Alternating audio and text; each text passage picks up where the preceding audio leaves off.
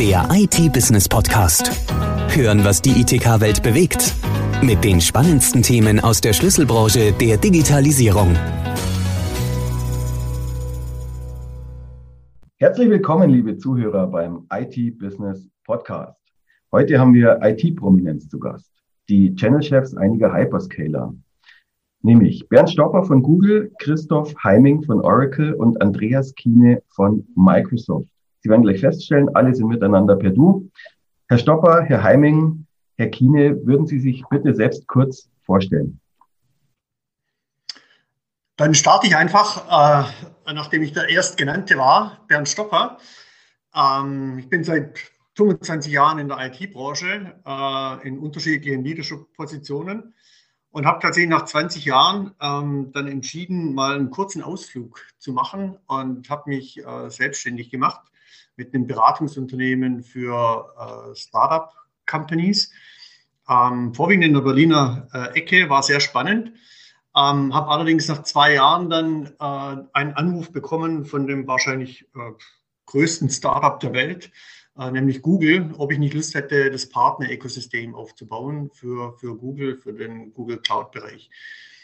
Ähm, das mache ich jetzt seit, äh, habe ich jetzt seit drei Jahren gemacht, sehr erfolgreich in der Dachregion und bin seit äh, dem 1. Januar jetzt verantwortlich für Nordeuropa, für den Channel in Nordeuropa.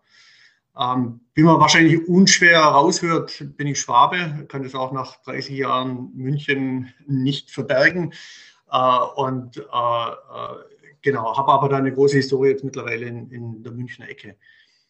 Wenn ich heute nicht hier sitzen würde als äh, Channel-Verantwortlicher für Google, wäre ich vielleicht sogar Profifußballer geworden. Äh, zumindest habe ich mal ähm, in der A-Jugend zwei Jahre lang mit Jürgen Klopp zusammen Fußball gespielt. Äh, offensichtlich war er deutlich talentierter wie ich. Ähm, dementsprechend bin ich äh, in der IT-Branche gelandet. Nichtsdestotrotz frönen wir beide jetzt unserer Leidenschaft. Er beim FC Liverpool als Trainer und ich als Partnerverantwortlicher bei Google. Okay, Herr Heiming, Sie sind dran. Ja, schönen Tag. Christoph Heiming ist mein Name. Ähm, ich leite den äh, Channel für Oracle in Deutschland jetzt etwas länger als zwei Jahre. Ähm, war vorher 14 Jahre lang bei Microsoft. Das ist der Grund, wieso der Bernd, der andere und ich uns auch so aus der Vergangenheit schon kennen. Und habe meine Karriere bei äh, IBM als erster WebSphere-Vertriebsmann gestartet.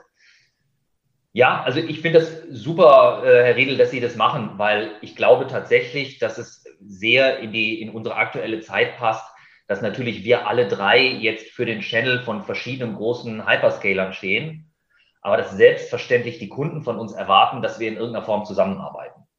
Ähm, am Ende ist eben uns brutal wichtig, dass die, der Nutzen für den Kunden im Vordergrund steht. Und das, was uns die Kunden und Partner immer wieder zurückspiegeln, ist, am Ende werden wir eine, eine Landschaft sehen und auch heute schon haben, die eben sehr hybrid ist. Nicht nur zwischen On-Premise, Hosted Cloud, Private Cloud, Public Cloud, sondern eben auch zwischen den verschiedenen Companies, die wir jetzt hier heute vertreten. Am Ende werden wir bei ganz, ganz vielen Kunden auch Multi-Cloud-Environments sehen. Und deswegen finde ich, ist die Zusammenarbeit, die dann im, gerade über die Partner nochmal verstärkt wird, total wichtig. Und das ist auch etwas, wofür ich stehe. Deswegen bin ich persönlich ins Partnergeschäft gegangen, weil ich denke, dass am Ende bei aller Konkurrenz, dass wir natürlich gerne am Ende den Kunden auf unserer Plattform haben wollen, der Kunde im Mittelpunkt zu stehen hat und das, was er für sich eigentlich erreichen will. Und da bin ich sehr froh und äh, sehr dankbar, dass auch andere und Bernd das, das machen, weil ich denke, dass das unsere Kunden und unsere Partner das sehr zu schätzen wissen. Jo, dann hätten wir noch ähm, den Herrn Kiene aus dem Hause Microsoft. Ja, vielen Dank, Christoph und Bernd, für die, äh, für die tolle Überleitung und auch vielen Dank, Herr Riedel, äh, von meiner Seite, dass Sie das tun. Äh, ich habe eben gedacht, als wir vor uns hier gesehen haben und miteinander gesprochen haben, es ist schön zu sehen, ehemalige Kollegen bei unterschiedlichen Firmen. Und ich kann das nur absolut unterstreichen, Christoph, was du, suchst, was du sagst. Das Thema Co-Opetition, ja, also zusammen glaube ich, haben wir auch als große Konzerne eine Verantwortung für Deutschland, nämlich Deutschland zu digitalisieren oder zu helfen, Deutschland zu digitalisieren. Ähm, und ich glaube, das ist nicht nur eine Riesenchance, die wir gemeinschaftlich haben, sondern auch eine große Verantwortung. Äh, ganz kurz zu meiner Person. Äh, André Kiene, ich bin seit dem 1. Oktober letzten Jahres für das äh, Partnergeschäft in der Geschäftsleitung der Microsoft Deutschland verantwortlich. War davor schon vier Jahre für das Lösungsgeschäft auch in der Geschäftsleitung für Microsoft verantwortlich und äh, habe mir ganz bewusst ähm, dann nach knapp vier Jahren ähm, den, den Partnerbereich ausgesucht, weil mit mehr als 30.000 Partnern, die wir bei uns im Microsoft Partnernetzwerk haben, äh, haben wir, wie ich das vorhin schon gesagt habe, nicht nur eine große Möglichkeit, sondern auch eine große Chance, zu helfen, Deutschland zu digitalisieren. Und das treibt mich so ein Stück weit an. Äh, ich habe zwei Töchter, die sind äh, beide jetzt 14 Jahre alt. Und wenn ich gesehen habe, wie schnell die Digitalisierung im Bildungswesen die letzten zwölf Monate fortgeschritten ist, also Stichwort Homeschooling, ähm, dann wissen wir alle, haben wir wahrscheinlich alle Herausforderungen erlebt. Aber für mich macht es auch unglaublich viel Mut zu sehen, dass wir auch andere Herausforderungen in Deutschland, in Europa angehen können. Und das begeistert mich, ähm, das treibt mich an. Äh, privat ähm, begeistert mich neben meiner Familie, meiner Frau, meinen äh, beiden Töchtern, ähm, Zwillinge, begeistert mich Sport, äh, die Natur. wir haben vorhin schon gesagt, der Hund, der bellt vielleicht ab und zu. Ich habe auch einen Hund, mit dem ich laufen gehe. Also von daher ein aktiver Mensch und freue mich heute dabei zu sein. Ja, super, dass Sie alle mitmachen. Ähm, herzlich willkommen nochmal in diesem Podcast-Format. Ähm, ich stelle jetzt mal zu Beginn eine These in den Raum, äh, nämlich dass vor ein paar Jahren die Befürchtungen und Vorbehalte gegenüber Hyperscalern im Channel noch erheblich größer waren.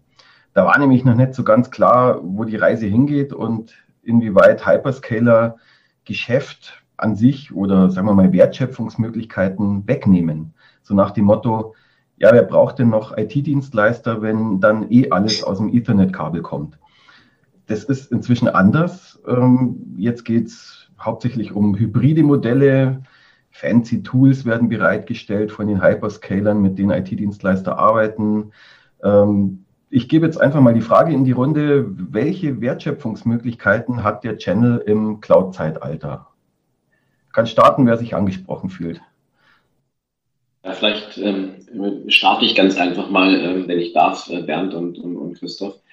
Ähm, ich glaube, dass, dass, dass, also für mich persönlich ist das Wort Channel immer etwas, was ich nicht so gerne mag. Wenn man das Wort wirklich übersetzt, dann ist es Kanal und wenn man Kanal im Deutschen hört, dann hat man immer sowas, äh, Schmutziges.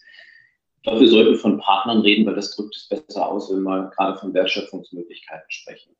Ähm, es ist absolut richtig, dass ähm, das Partnergeschäft sich über die letzten Jahre verändert hat weil die Wertschöpfung im Cloud-Zeitalter, wenn ich das so nennen darf, die beginnt mit äh, Services und mit Software. Das heißt, äh, die Partner haben auch eine große Transformation teilweise hinter sich, teilweise vor sich, ihr Geschäftsmodelle äh, zu erweitern, anzupassen, weg vom reinen Reselling hin zu Mehrwertdienstleistungen, äh, egal ob das jetzt äh, additive Services, sprich Managed Services sind oder ob das eben Softwarelösungen sind.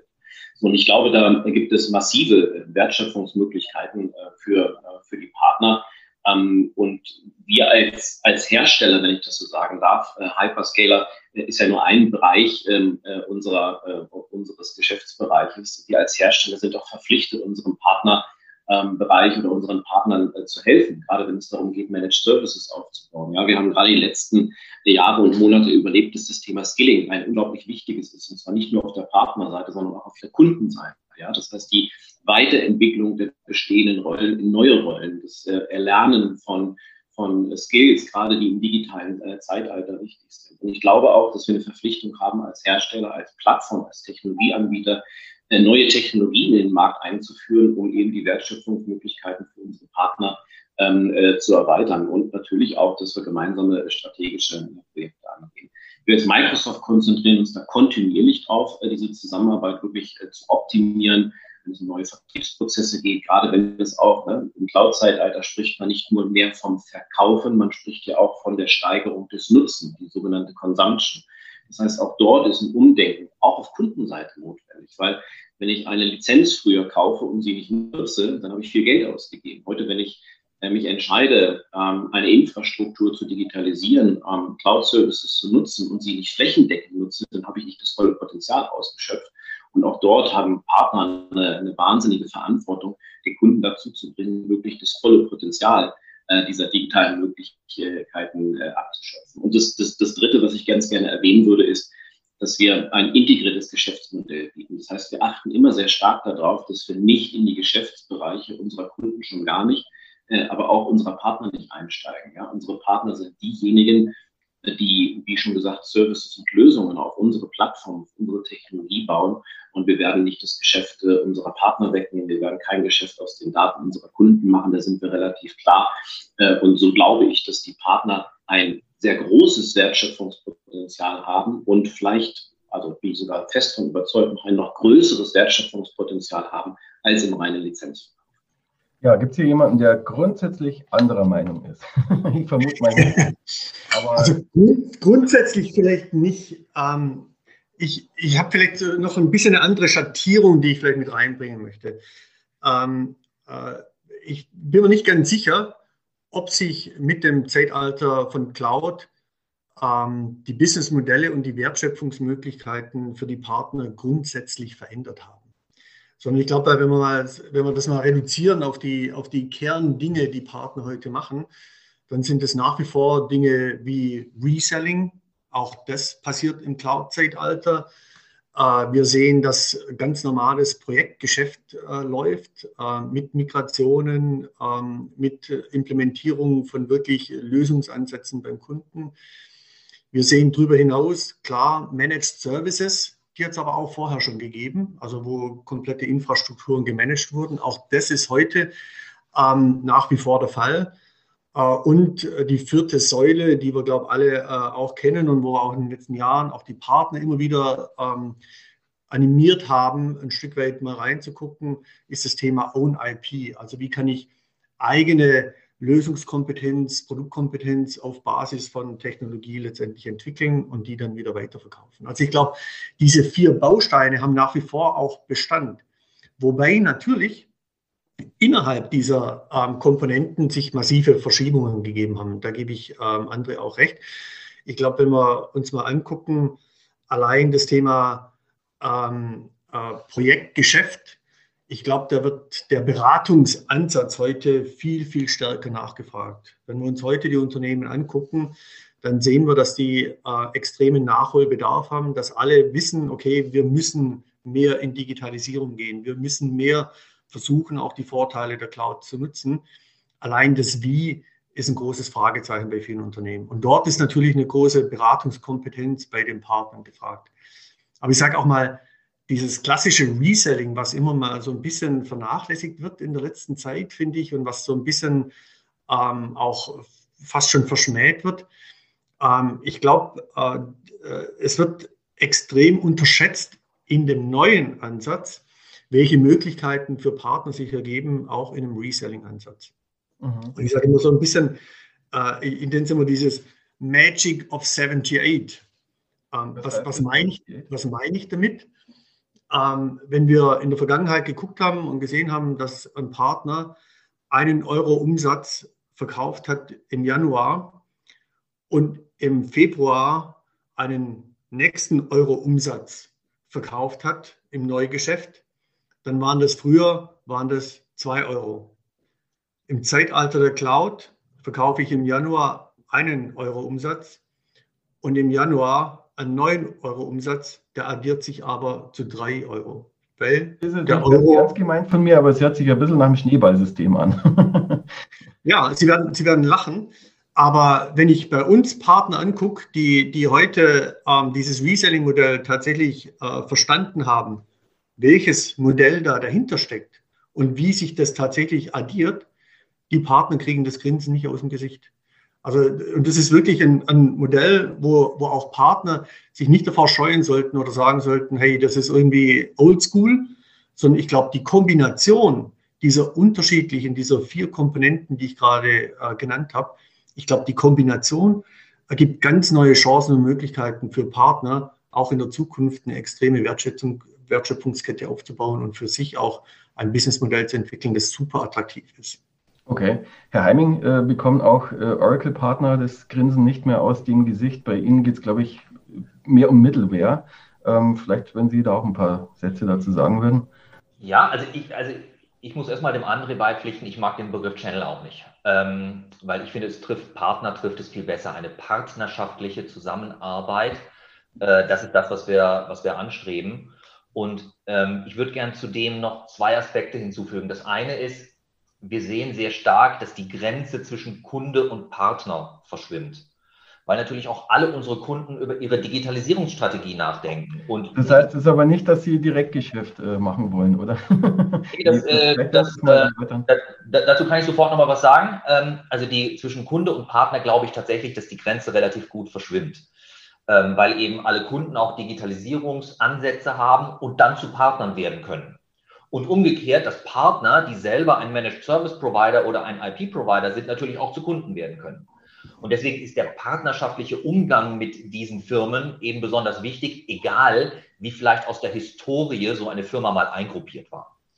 Das ist der, der Punkt eins. Und ich glaube nochmal zu dem, äh, was Bernd gerade gesagt hat, dem stimme ich voll zu. Die Partner, die sich bei uns ähm, in der Cloud besonders hervortun, die erleben das, was wir uns alle wünschen, nämlich, dass sie einen kontinuierlichen Revenue Stream, also immer weiterführende Umsätze aufbauen und sozusagen diese Peaks zum Ende eines Quartals, habe ich jetzt einen großen Deal gemacht oder habe ich keinen gemacht und dann fange ich im nächsten Quartal wieder von vorne an, dass der quasi ergänzt wird, das fällt ja nicht auf Anhieb weg, sondern dass das ergänzt wird durch diese kontinuierlichen Umsätze.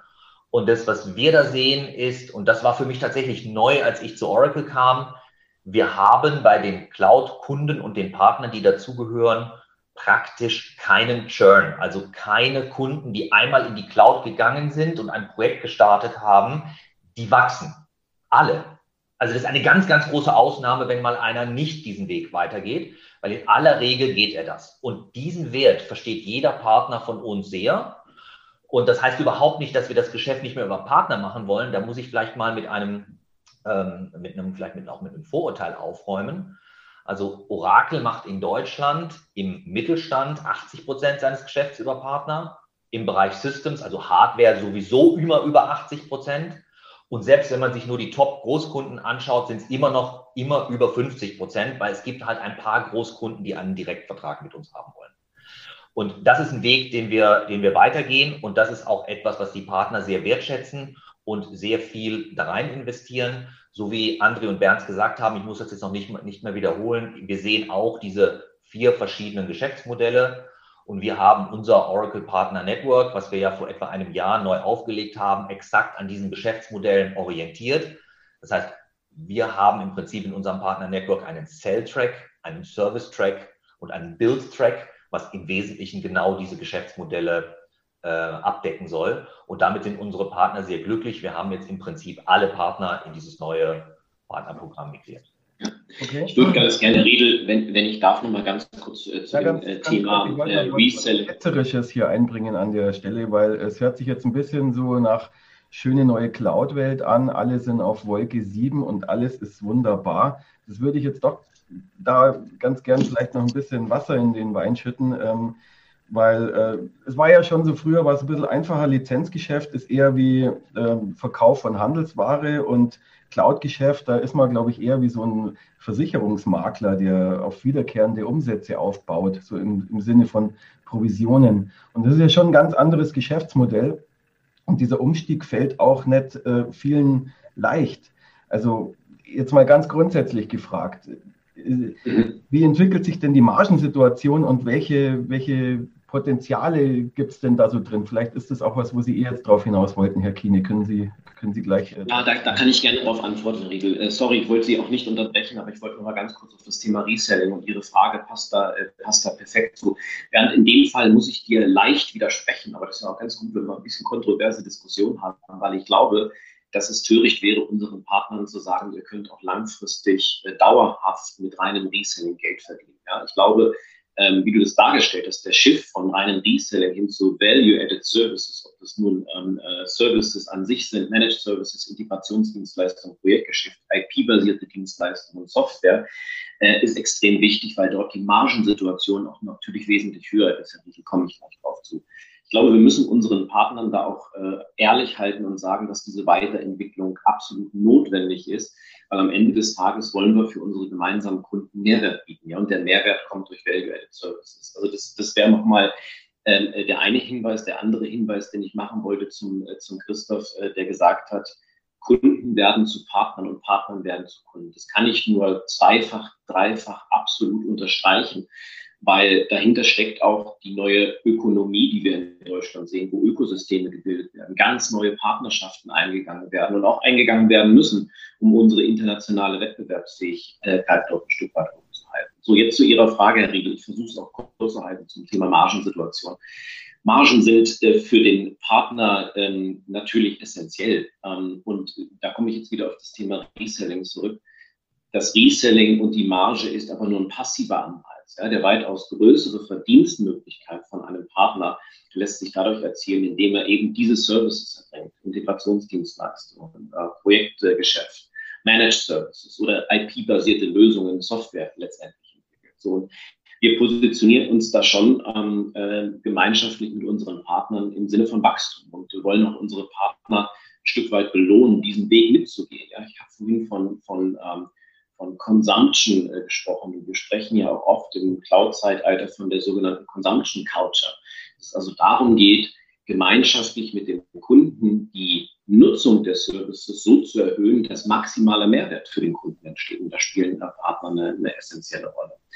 Und dabei ist aber wichtig zu verstehen, dass Partner, die sich ausschließlich auf das Reselling konzentrieren, die Margensituation in der Regel von fünf bis maximal 20 Prozent äh, in der Regel äh, äh, sich ein Stück weit bewegt. Projektdienstleistungen bringen in der Regel so zwischen 35 und 45 Prozent, wohingegen äh, wirklich Managed Services, IP, ähm, 45 bis 55 Prozent Margen bringen. Und da stecken die großen Verdienstmöglichkeiten der Partner und ich glaube, das ist unsere Aufgabe auch als Hersteller, als Plattform, als Technologieanbieter, genauso das dem Partner auch zu verdeutlichen, aber ihm auch zu helfen, genau diese Geschäftsmöglichkeiten äh, für, für sich zu gewinnen. Ja, ich stichel da jetzt mal rein, Herr Stopper. Der Herr Kini hat gesagt, es stimmt nicht, was Sie sagen. so habe ich es jetzt nicht ganz verstanden. Ähm, und äh, ich glaube, in der Tat, was, was ich deutlich machen wollte, ist, dass Reselling nicht äh, irgendwas ist, was wir den Partnern künftig aus der Hand nehmen wollen. Und wir glauben auch, dass da nach wie vor äh, gutes Geschäft gemacht werden kann und sich die Margen, so wie ich vorher gesagt habe, nämlich nicht äh, nachher übers Jahr hinweg zu 12 Dollar addieren, sondern zu 78 Dollar addieren. Ich glaube, das ist eine einfache Rechnung, die man da machen kann, dass sich dieses Geschäft durchaus rentiert. Das Spannende ist aber natürlich in der Kombination dieser vier Säulen. Wenn ich als, als Partner mir überlege, wie kann ich tatsächlich die beste Kundenbindung letztendlich auch äh, liefern. Und das ist auch was, wo wir unseren Partnern es attraktiv machen wollen. Auf der einen Seite in der Tat auch in dem Reselling-Geschäft mit drin zu sein, attraktive Margen zu verdienen und auch die Beziehung zum Kunden zu halten. Weil wir glauben tatsächlich, dass der Partner wahrscheinlich der bessere Geschäftspartner ist, wie wir als Google das sind und sie dort auf Augenhöhe mit dem Kunden letztendlich auch die beste Lösung entwickeln können. Mal ganz grundsätzlich aber nochmal gesagt auf die, auf die Margensituation. Ich glaube, äh, wenn wir uns den Markt aktuell angucken, ich glaube, die Margensituation ist, ist, ähm, ist sehr, sehr positiv für, für alle unsere Partner und für den gesamten Markt, weil momentan natürlich auch also das sehen wir zumindest bei uns bei Google, dass die, die Nachfrage deutlich größer ist, wie das, was wir an Kapazitäten haben, um auszuliefern. Das heißt natürlich, da ist auch so ein Stück weit äh, der Markt sehr positiv für unsere Partner äh, aufgestellt. Zusätzlich sehen wir, wir haben eine Studie mit Forrester gemacht, dass praktisch jeder Dollar, den ein Partner mit Google macht, sechs Dollar nochmal auf der Service-Seite für den Partner generiert, äh, mit steigender Tendenz. Das wird tatsächlich äh, größer sogar noch. Also wir sehen, dass der Engpass dort noch äh, zu einem, zu einem äh, ich sag mal, attraktiveren Markt sogar für den, für den Partner sich entwickelt. Aber ich glaube, wir müssen uns auch nichts vormachen. Äh, je mehr Partner auch auf den Zug aufspringen, ähm, je mehr Kapazitäten aufgebaut werden, ähm, desto mehr kommen die Margen wahrscheinlich in der Zukunft auch ein Stück weit unter Druck. Also da wird es auch eine, eine Situation geben, ähm, wo es für die Partner wichtig sein wird, sich zu differenzieren, im Markt zu differenzieren und zu sehen, wo ist eigentlich mein Sweet Spot, wo möchte ich mich hin entwickeln, wo möchte ich meine Kompetenzen aufbauen. Wir versuchen da die Partner in alle Richtungen letztendlich auch zu unterstützen. In unserem Partner Advantage Programm haben wir ähm, eine umfangreiche Palette an Angeboten für die Partner, sich zu zertifizieren, weiterzuentwickeln. Das ist die eine Geschichte. Und das andere ist, äh, ich bin auch ein, ein also wie die beiden anderen auch ein starker Verfechter von Partner-Ökosystemen. Also für uns ist auch wichtig, dass wir die Partner nicht in Konkurrenzsituationen reintreiben, sondern tatsächlich eher versuchen, Partner untereinander zusammenzubringen. Ähm, die Welt wird immer komplexer, auch in den Anforderungen der Kunden, und es wird immer schwieriger für einen Partner, eine Komplettlösung zu bieten. Deshalb ist es für uns da auch wichtig, ähm, den Austausch und die Zusammenarbeit unter den Partnern zu forcieren und ihnen eine Möglichkeit zu geben, herauszufinden, wer passt denn zu mir, wer ergänzt mein Portfolio, mit wem können wir auch persönlich zusammenarbeiten. Ähm, und das ist ein großes Anliegen von mir und von, von unserem Partner-Ökosystem letztendlich. Herr Heiming, wie schaut es bei, bei Ihnen aus? Ja, also ich kann, ich kann bei sehr, sehr vielem, äh, wenn Sie mich gesehen hätten, hätten Sie mich jetzt nicken sehen äh, zu dem, was André und Bernd gesagt hat. Ich glaube, da sind wir uns sehr einig, äh, wie sich diese Margensituation entwickelt. Ähm, also bei Oracle kann ich sagen, sie entwickelt sich in den letzten Jahren sehr stabil für alles, was Reselling angeht. Aber ich möchte es nochmal äh, unterscheiden zwischen Front- und Backend-Marge, weil das, wovon wir jetzt, das ist das, was wir jetzt hier eigentlich unterscheiden müssen. Weil das, was sozusagen an Fees oder Rebates von dem Hersteller kommt, das ist ja das eine. Da haben wir als Oracle jetzt äh, im Prinzip die Strategie erweitert. Das heißt, beim Reselling gibt es etwa das gleiche wie auch in den vergangenen Jahren. Aber wir wollen eine Strategieänderung insofern, als dass das, was ein Partner von uns als Marge erwarten kann, nicht mehr ausschließlich am Reselling hängt, sondern am Service Consumption in der Cloud. Und ich glaube, das verstehen alle Partner relativ schnell, dass man sagt, am Ende kann ich auch als Partner erfolgreich sein, wenn ich gar nicht der Partner bin, der die Transaktion am Ende gemacht hat, weil da gibt es vielleicht einen, der der präferierte Partner dieses Kunden ist. Wenn ich aber in meinem Projekt für die Consumption in der Cloud sorge, dann kann ich auch was von diesem Hersteller erhalten. Das ist für uns ein Novum, das gibt es für uns erst seit äh, sechs Monaten. Und da springen im Prinzip gerade alle Partner auf. Also insofern wird da die Margensituation im Backend-Bereich ein bisschen anders und dadurch besser. Im Frontend-Bereich ist es, glaube ich, genau das, was wir gerade besprochen haben mit den Geschäftsmodellen. Je höherwertig sozusagen das Geschäftsmodell ist, was der Partner anbietet, umso mehr ist ja auch der Nutzen für den Kunden da. Und je mehr, je größer der Nutzen für den Kunden ist, desto mehr ist auch die Chance, dass der Kunde bereit ist, dem Partner etwas zu zahlen, weil es ihm das auch wert ist. Also mein Lieblingsbeispiel dazu ist die, ähm, also wir, wir haben ein, ein, ein Referenzprojekt mit der, mit der Lufthansa. Die Lufthansa hat ihr Claims-Handling-System, das ist ein weltweites Mission-Critical-System der Lufthansa, an den Partner Reply ausgelagert. Und die, der Partner Reply betreibt es jetzt auf der, auf der Oracle Cloud. Und natürlich ist jetzt der Partner Reply bei Lufthansa in einer ganz anderen Situation, wie ein normaler Reseller wäre, weil er betreibt das System, er entwickelt es weiter, er macht den Service Desk dazu, Jetzt ist Reply bei der Lufthansa auch Mission Critical. Und wenn so eine Partnerschaft gut funktioniert, dann ist das für die Lufthansa gut, aber auch natürlich für die Reply, weil da ganz andere Margen dann drin sind, weil es eben auch den Wert für den Kunden hat. Und genau das ist das, wo wir unsere Partner hintreiben wollen, dass wir sagen, ihr müsst euch Gedanken machen über eure Frontend-Marge. Wie liefert ihr so viel Nutzen beim Kunden ab, dass der gerne bereit ist, dafür etwas zu bezahlen? Und wir sorgen hintenrum dafür, dass ihr bei der Backend-Marge im Reselling nichts verliert und in der Cloud, wenn ihr Consumption erzeugt, noch was dazukommt. Das wäre die Strategie von Oracle dazu. Okay, also ich höre da viel Einigkeit raus äh, bei all Ihren äh, Ausführungen. Und es ist ja auch, glaube ich, so, dass sich die Partnerprogramme ein Stück weit auch ähneln, ähm, im Sinne von dreistufig, äh, ob es jetzt Edelmetall ist oder nicht, äh, ist ja auch egal.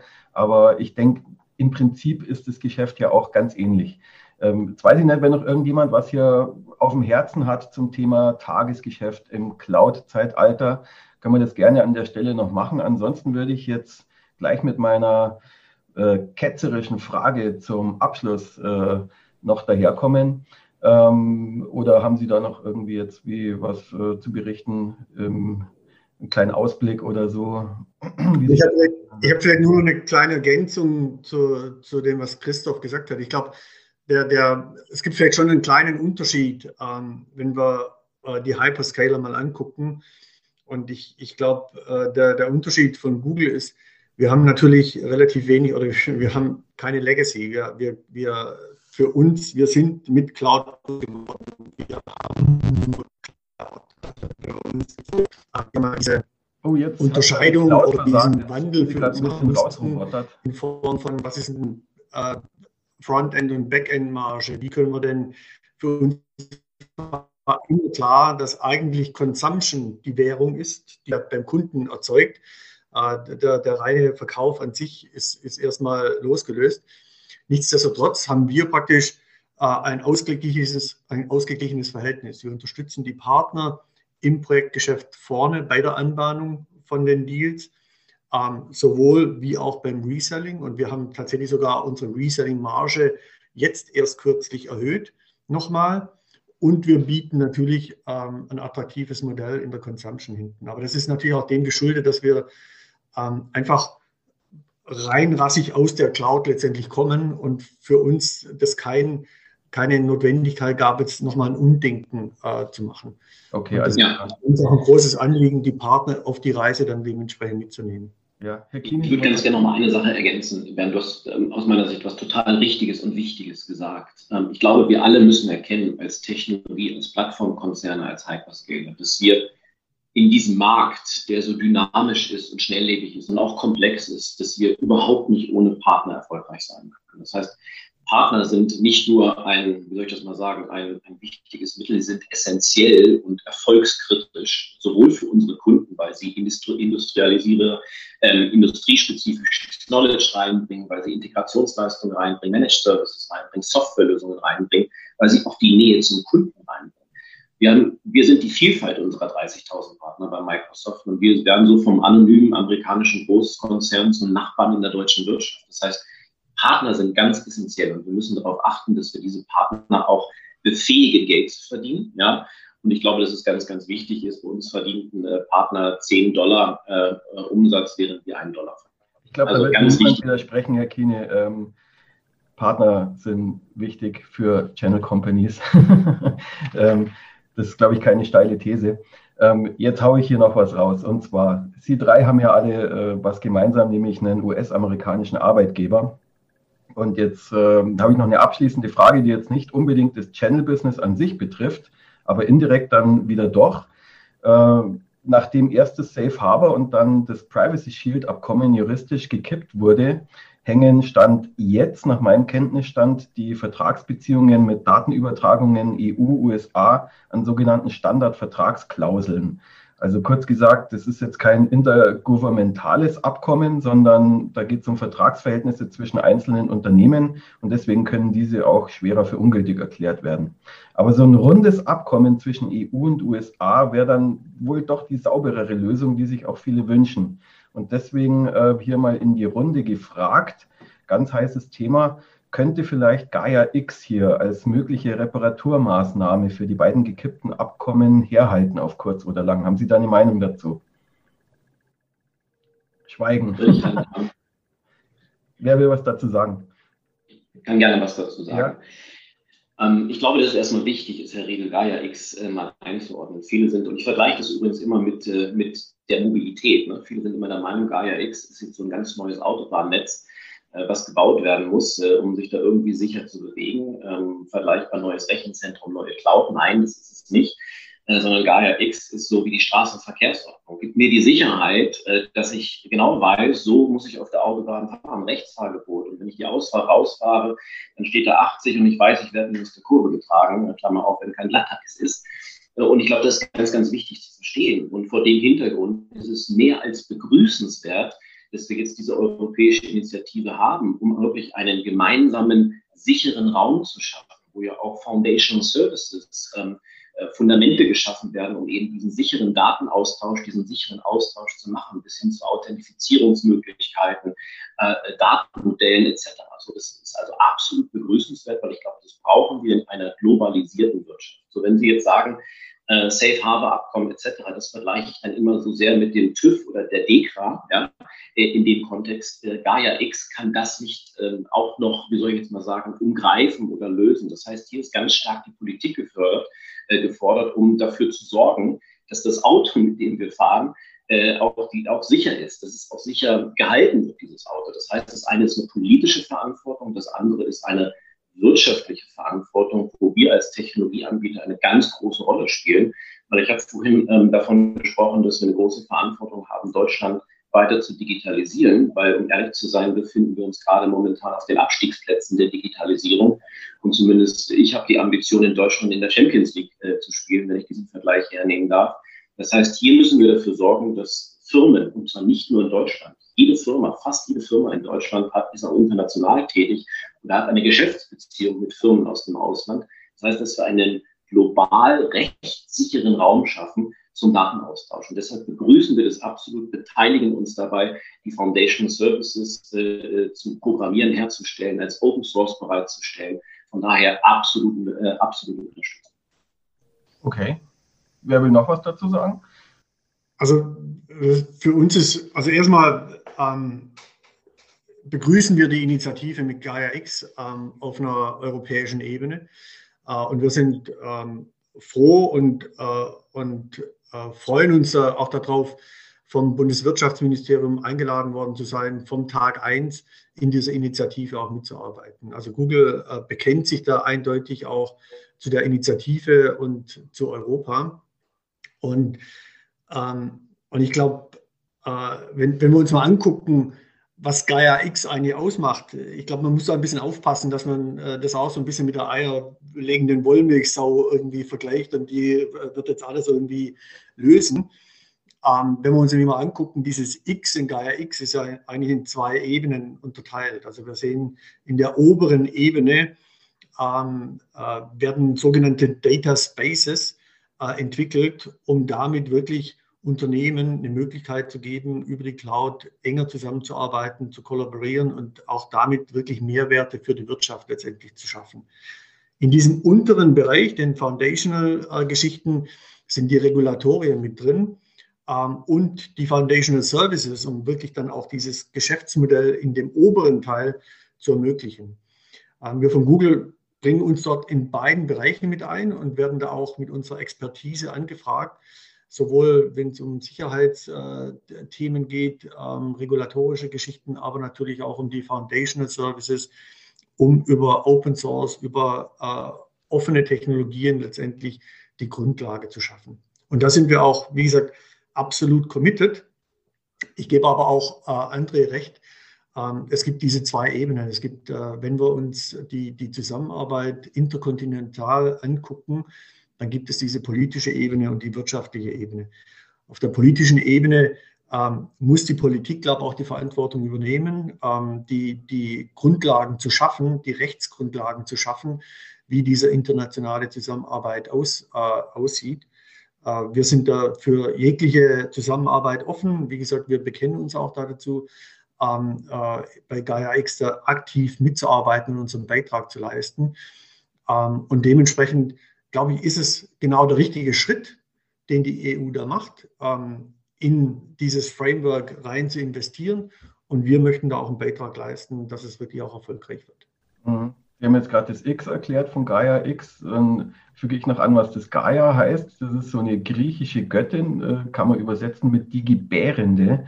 Und ich glaube, äh, da steht irgendwie dahinter, dass da auch so fancy Tools äh, ans Tageslicht kommen sollen, wie sie ähm, auch von Hyperscalern, äh, die hier anwesend sind, ähm, ja, äh, angeboten werden. Und es war ja auch ursprünglich so ein bisschen als Gegenmodell zu den Hyperscalern gedacht. Und jetzt schaut es aber dann doch eher so aus, als ob äh, alle mitmachen und das nur so eine Art Vehikel ist. Ähm, weiß ich nicht. Herr Heiming, was, was, äh, wie stehen Sie denn zu dem Thema?